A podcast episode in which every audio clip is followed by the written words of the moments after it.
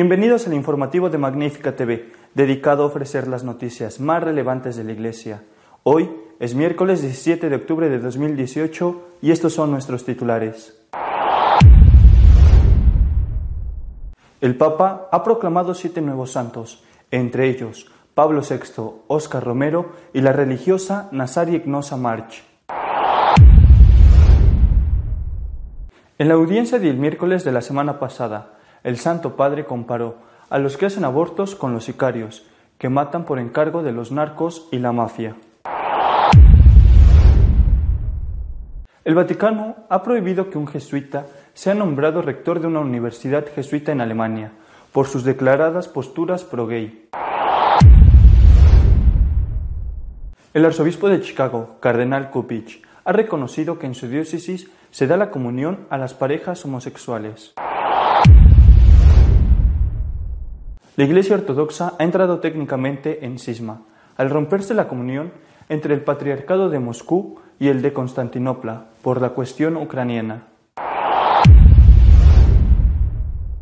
La Iglesia cuenta con siete nuevos santos, proclamados el domingo por el Papa Francisco. Su predecesor, Pablo VI, y el obispo salvadoreño mártir, Óscar Romero, están entre ellos.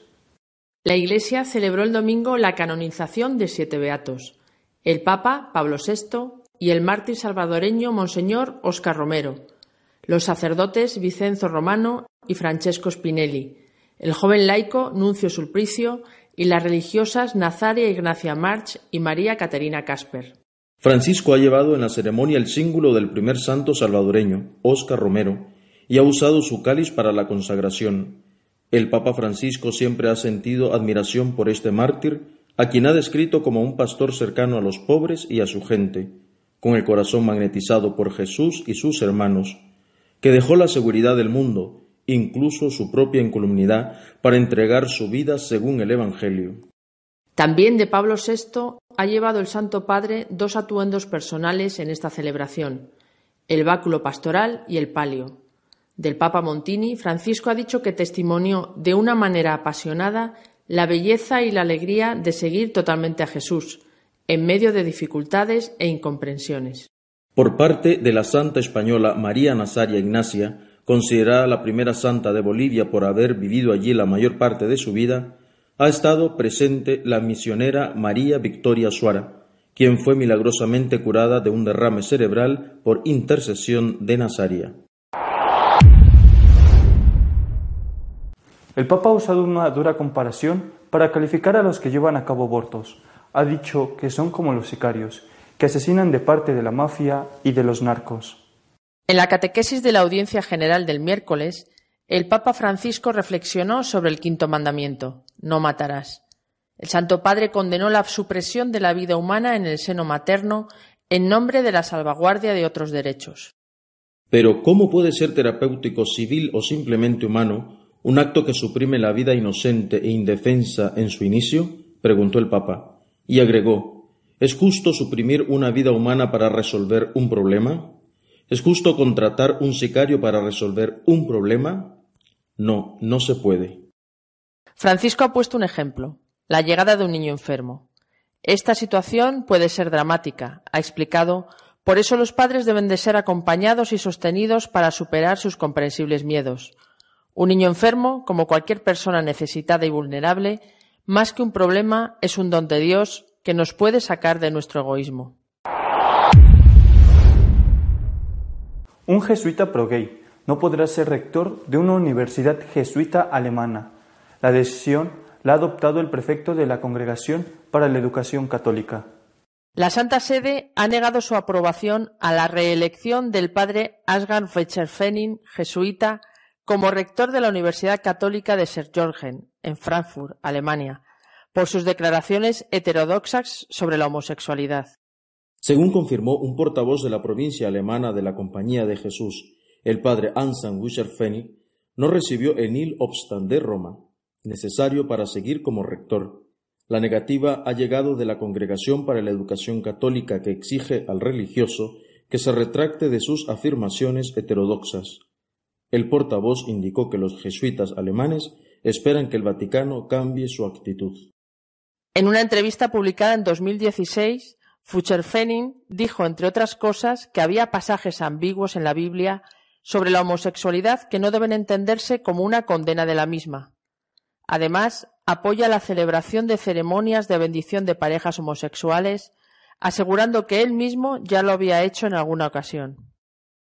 El sacerdote ha recibido el apoyo del obispo de Limburg, Monseñor George Betzing, quien le ha calificado como teólogo brillante y leal a la Iglesia, así como del provincial de los jesuitas alemanes, el padre Johannes Sibner.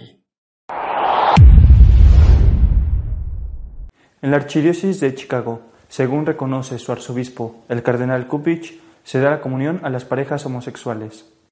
En una entrevista concedida a una televisión local, el cardenal Kupich, arzobispo de Chicago, ha declarado que no es política de su diócesis negar la comunión a los miembros de una pareja homosexual casada según la ley civil. En una entrevista concedida este miércoles al programa Chicago Tonight de la cadena WTTW, el purpurado reconoció llanamente que en su diócesis no era práctica negar la comunión a los integrantes de matrimonios homosexuales. El cardenal Kupich participa en el Sínodo de los Obispos sobre los jóvenes, que se está celebrando en Roma como invitado especial del Papa Francisco. Estuvo muy unido al ex cardenal McCarrick, al que entregó hace unos meses el premio Francisco, mostrándole como modelo de aplicación de la reforma que quiere el Papa. Los ortodoxos viven un momento de gran tensión.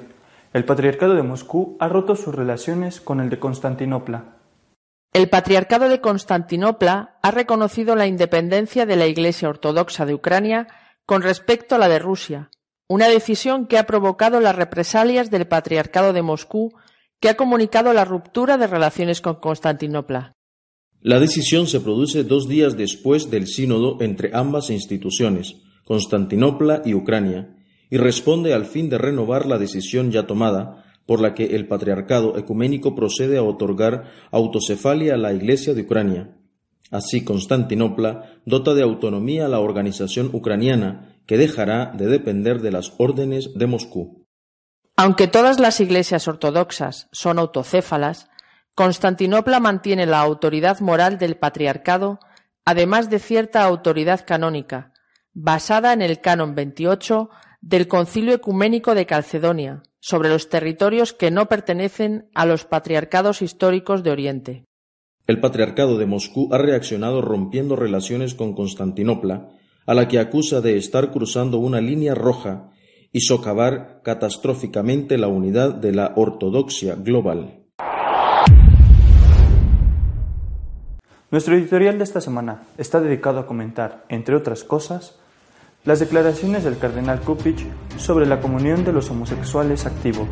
El sínodo de los obispos sobre los jóvenes sigue avanzando. Es un sínodo, como pasó con el anterior, silencioso o quizá silenciado. Es decir, se decidió que no se dieran a conocer las intervenciones de los padres sinodales, lo cual no había ocurrido hasta, repito, el sínodo anterior, y, y esto se dice que es para que tengan más libertad para hablar. En todo caso, el sínodo sigue avanzando, no sabemos muy bien qué está pasando, pero la semana ha tenido mm, noticias realmente importantes. En primer lugar, el Santo Padre el miércoles en la audiencia se refirió al aborto con una dureza que yo nunca la había escuchado en ningún pontífice. No solamente condenó el aborto, lo cual es lógico que lo haga. No, no debería de ser una noticia que un papa condenara el aborto. La noticia tendría que ser lo contrario. Es decir, la noticia no es que un perro muerda a un hombre, sino que un hombre mordiera a un perro. Eso se dice en periodismo. Es decir, que el papa condene el aborto es lo normal.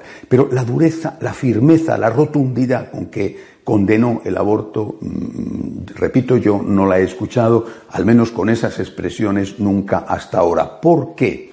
Porque comparó el aborto con los crímenes que llevan a cabo los sicarios. fue, este fue el término que utilizó. Lo mismo que, dijo el Papa, lo mismo que no se puede encargar a alguien, a un sicario, para que mate a otra persona, del mismo modo no se puede cometer un aborto. Ha literalmente a los que hacen abortos, mm, por ejemplo, los, los que están trabajan en las clínicas abortistas, los médicos que hacen aborto, los ha comparado con los sicarios los sicarios de la mafia, bien sea en Italia o el crimen organizado en tantos otros sitios del mundo, los ha comparado. Son sicarios, los que hacen abortos son sicarios. Pero también estoy seguro de que esa no era la intención del Santo Padre, ha comparado a las mujeres que abortan con las personas que encargan a un sicario que mate a otra persona. Estoy seguro de que esto último no era la intención del Santo Padre, pero lo primero sí, lo ha dicho claramente, eh, lo mismo que los sicarios matan a personas, así están encargando a personas que maten a los no nacidos. Repito, es una condena durísima en el fondo y también en la forma.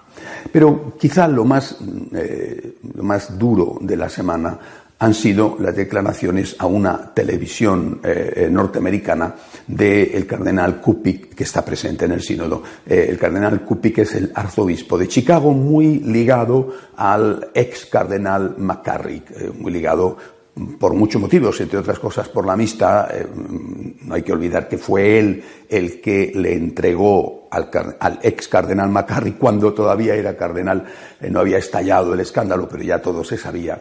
Bueno, pues fue él el que le entregó el premio Francisco porque representaba, se suponía, según Kupik, y ahí están sus palabras de, grandes elogios, se suponía que era el que más eh, encarnaba la, digamos, la reforma que estaba pretendiendo llevar adelante el Papa Francisco. Bueno, pues el cardenal Kupik ha hecho unas declaraciones diciendo que en su diócesis, Chicago, no se aplica la política, no se tiene la política de negar la comunión a las parejas homosexuales, es decir, a los homosexuales que viven como pareja y que, por tanto, aunque no ha especificado, se supone que no viven el voto de castidad, que en su diócesis se da la comunión a las parejas homosexuales. Bueno, es decir, a los homosexuales que practican la homosexualidad. Esto, lógicamente, ha levantado una grandísima polvareda. Y además esto coincide en la misma semana con otra noticia eh, la Congregación para la Educación Católica ha prohibido que sea renovado en su cargo como rector un sacerdote jesuita en una universidad de los jesuitas en Alemania. Es decir, una universidad de los jesuitas tiene un eh, rector, lógicamente jesuita, y tiene que renovar su cargo. Será por cuatro o cinco años y eh, es preceptivo el permiso de la Congregación para la Educación Católica. Bien, la Congregación ha prohibido, o sea, ha negado ese, ese permiso, por lo tanto no podrá renovar en el cargo. ¿Por qué? Porque este sacerdote jesuita ha hecho declaraciones a favor de los matrimonios homosexuales e incluso ha dicho que él mismo ha dado la bendición a algunas parejas homosexuales. El provincial de los jesuitas en Alemania y el obispo de la diócesis donde está esa universidad, la diócesis de Limburg, han puesto el grito en el cielo, han protestado, han dicho que van a apelar. Bueno, a mí no me parece posible, ni se me pasa por la cabeza, que la Congregación para la Educación Católica haya tomado esta decisión de prohibir a un jesuita que sea rector de una universidad jesuítica precisamente por ese motivo, es decir, porque está a favor de, los matrimonios o las parejas homosexuales, sin que haya contado, haya informado al Santo Padre. Si no ha informado al Papa, puede hacerlo. A lo mejor está dentro de, sus, de su derecho a tomar decisiones de calibre, esta es una decisión de un cierto peso, pero eh, eh, posiblemente haya informado al Papa porque además es un jesuita el que está implicado en una universidad de los jesuitas y nada menos que en Alemania. Es decir, eh, señales contradictorias. Por un lado, Kupik, cardenal Kupik, un hombre muy próximo al Papa Francisco, no hay que olvidar que el Papa Francisco le ha nombrado a él para que participe en el sínodo de los jóvenes, le ha nombrado, es decir, no fue elegido Kupik por la conferencia episcopal norteamericana. Por un lado, Kupik dice que él, en su diócesis, se está dando la comunión a las parejas gay. Y por otro lado, el Vaticano, la Congregación para la Educación Católica, eh, eh, niega que una persona que opina eso mismo eh, pueda seguir como rector de una universidad, que es además una universidad de la propia eh, orden eh, a la que pertenece el verado por la Congregación para la Educación Católica. Señales contradictorias, señales contradictorias que, que además no son las únicas. Por ejemplo, cerca de la diócesis de Chicago hay, por supuesto, otras diócesis. Eh, en una de ellas, también en el estado de Illinois, en una de ellas el obispo ha dicho que en, su diócesis no solamente no dan la comunión a, los, a, los, eh, a las parejas homosexuales, sino que además no les va a permitir, si están, están viviendo como parejas homosexuales, no les va a permitir que tengan acceso,